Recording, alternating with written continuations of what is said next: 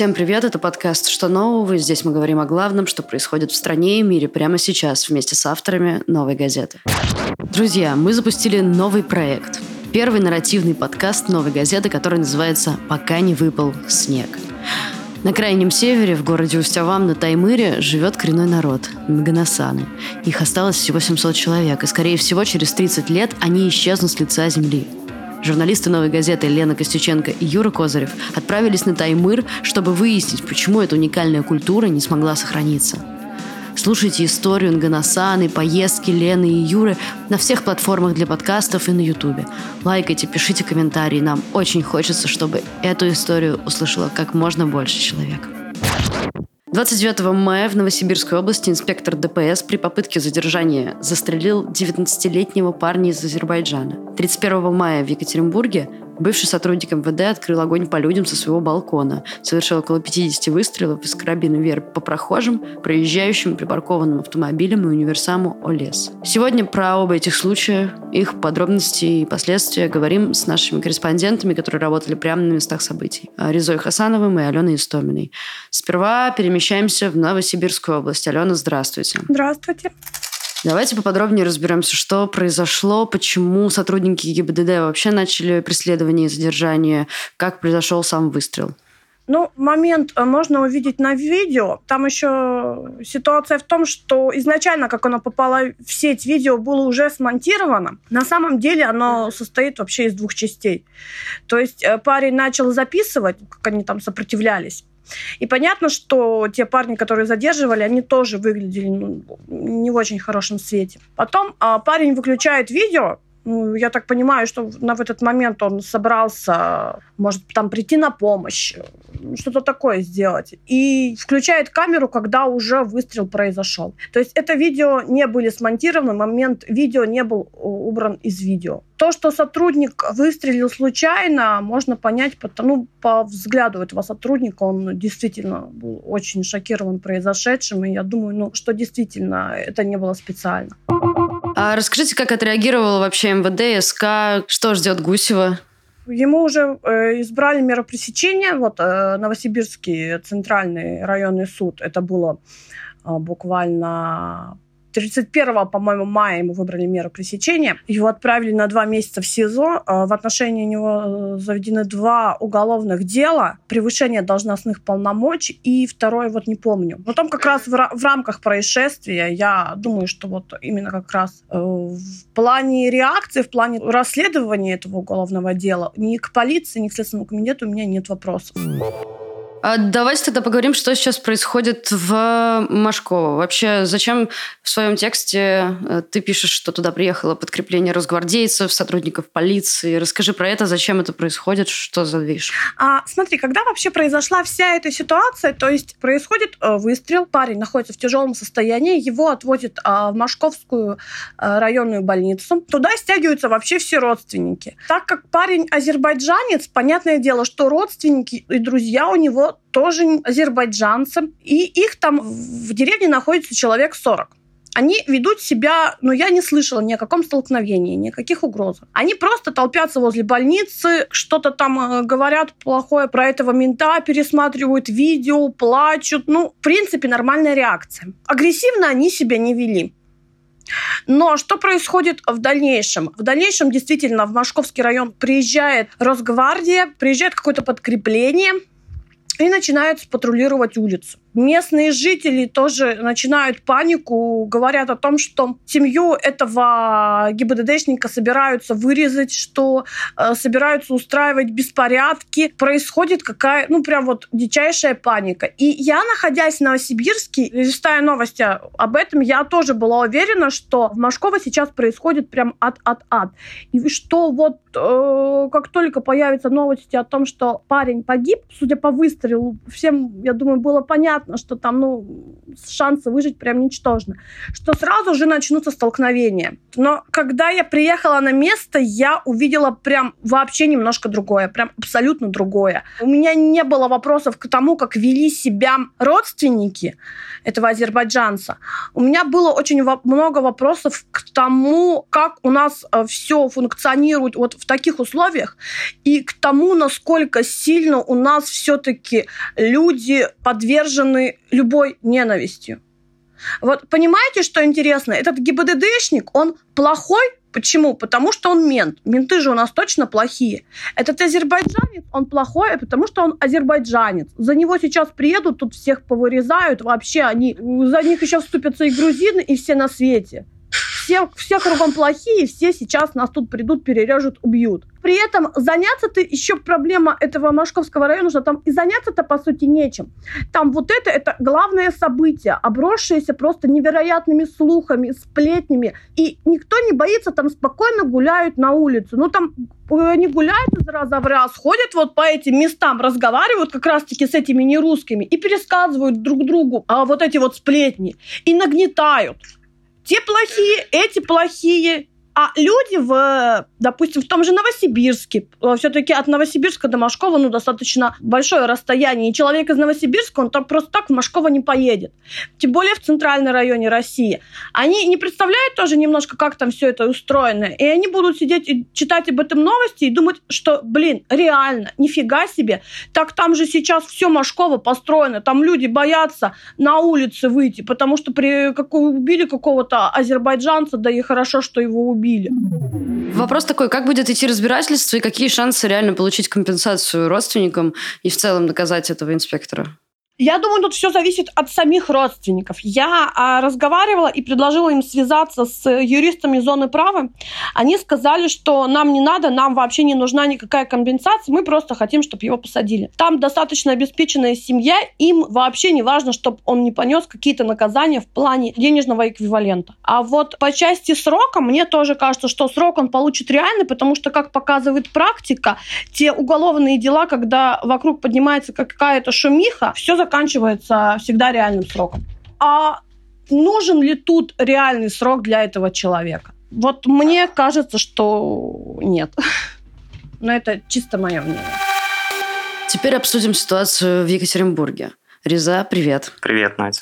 Ты был свидетелем того, что происходило прямо там на месте. Расскажи, пожалуйста, в подробностях, как это было, есть ли пострадавшие, что ты вообще увидел там? Ну, в общем, все началось с того, что примерно в 9 э, часов вечера по Екатеринбургу я увидел сообщение о том, что вот э, в районе Химаш мужчина стреляет из балкона своего, я сразу поехал на это место. Приехал я примерно в половине десятого. Тогда уже улица Бородина, на которой, собственно, находится этот дом, а, была закрыта полицией. Пройти я не смог к тому дому по самой улице, хотя на противоположной стороне по такому же тротуару шли люди.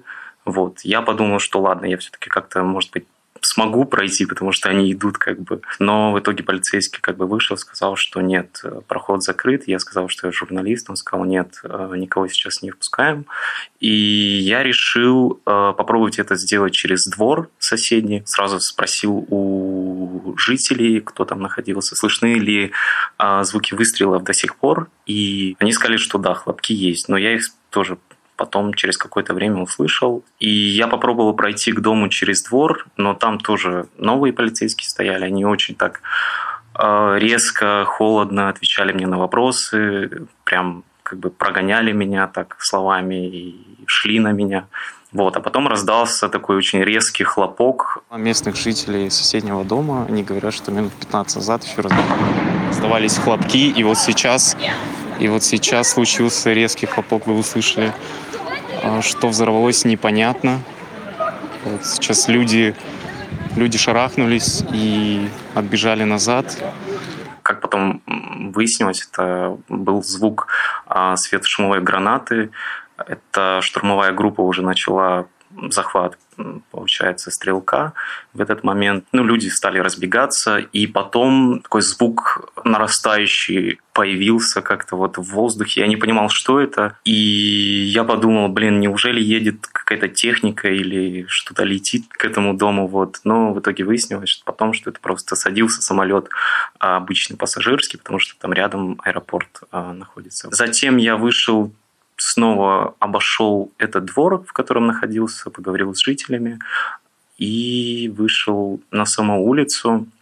Она тоже была перекрыта.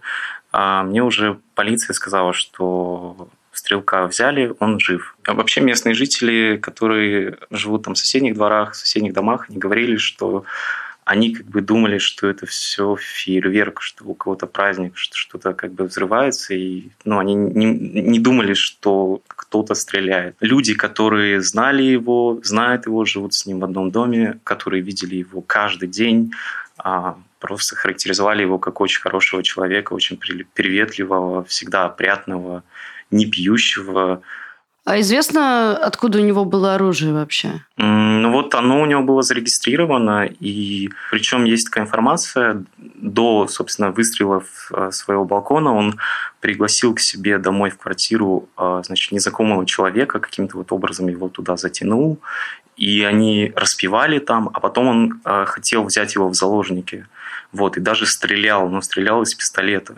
Он ему, этому как бы мужчине, он сказал ему, бери нож, говорит, а зачем мне его брать?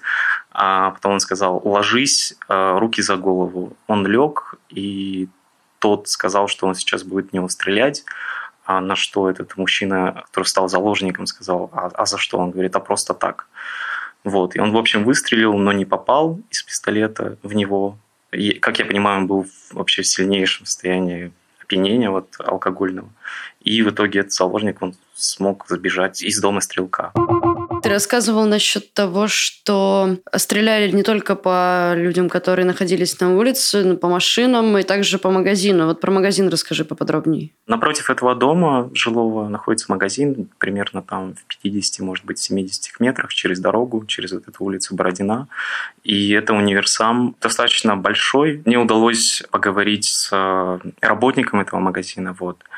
И он как раз во время выстрелов вышел на улицу, подумал, как бы, что происходит, наверное, дети там балуются, пойду их сейчас прогоню всех.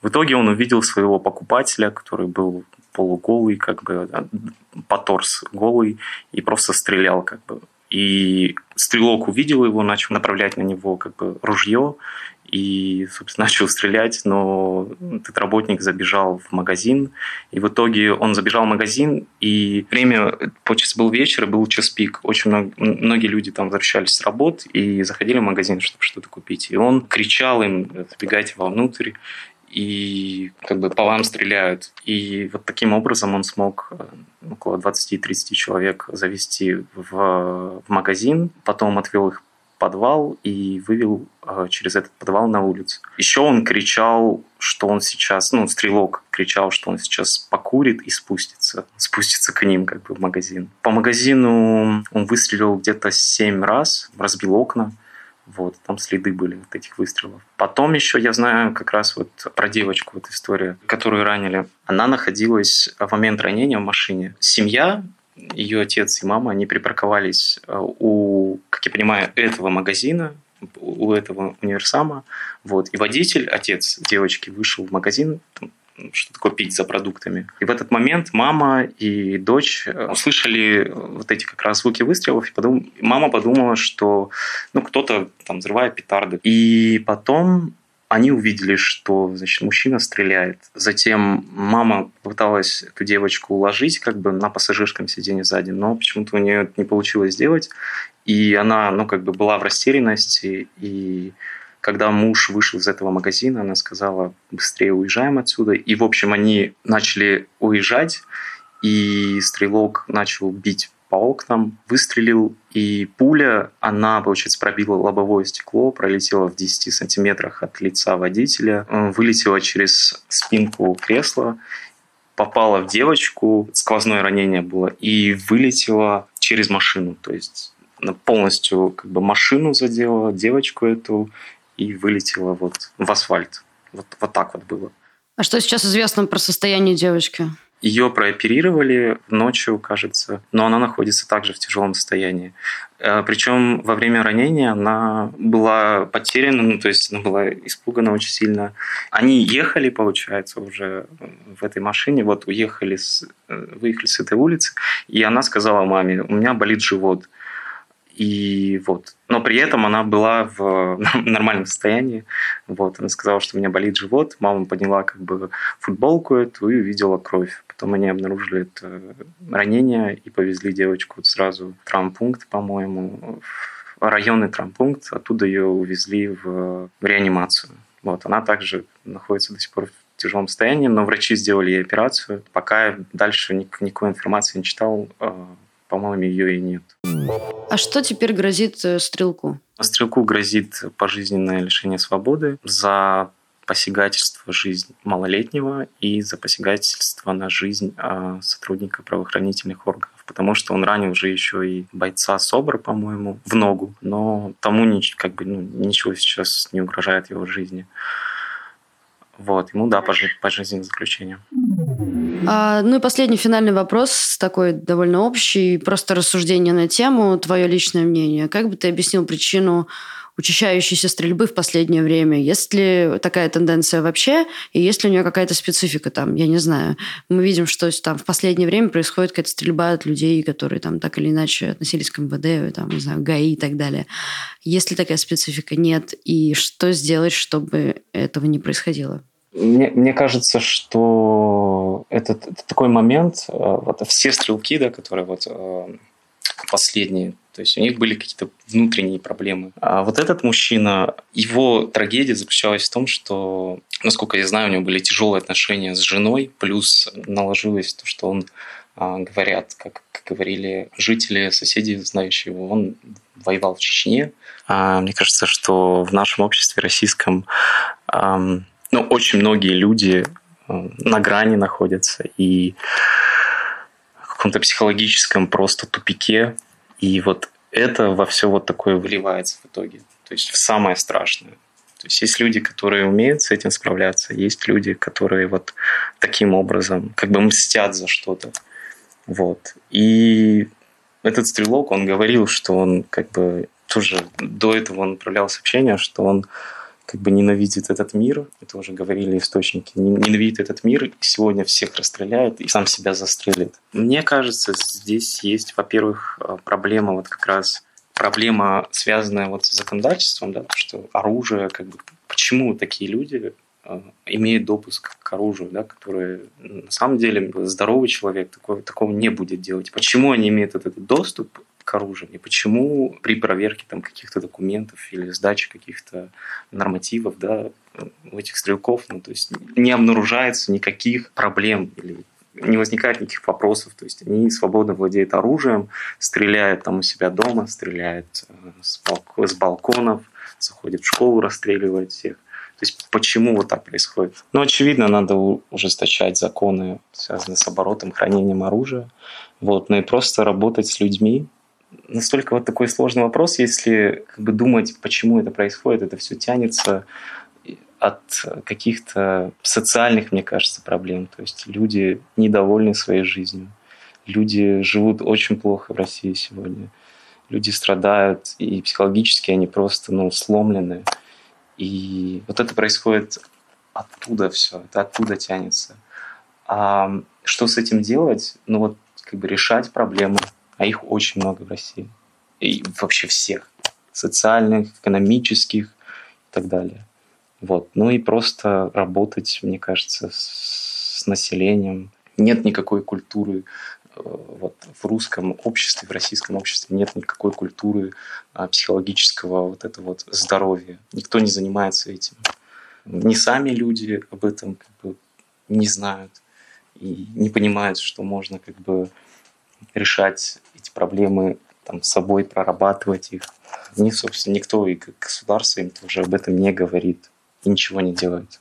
Тут надо разделять а, неосторожное обращение с оружием, как мы видим вот в этом случае, или намеренно, когда люди берут в руки оружие из-за каких-то психологических проблем, из-за того, что у нас все очень плохо с психологами, из-за того, что люди боятся идти к психологу, боятся идти к своей семье. Прям очень сильно надо различать. И, конечно, участилось и в том, и в другом случае. В случае первом, как э, вот э, в недавних событиях с Казанью, там дело как раз-таки в том, что у нас в школах не работают психологи. У нас никак не работают психологи. Что такого человека, который очень замкнут в себе, который никак не коммуницирует, который... Таких людей всегда очень сильно видно. Я думаю, что и проблемы замечали и его семья, и соседи. Да, многие замечали проблемы. Но почему они не помогали ему и почему они не обращались э, к психологу? Потому что у нас нету культуры обращения к психологу. У нас это считается чем-то страшным, чем-то постыдным. Я думаю, у таких людей еще даже проблемы начинаются-то много-много лет.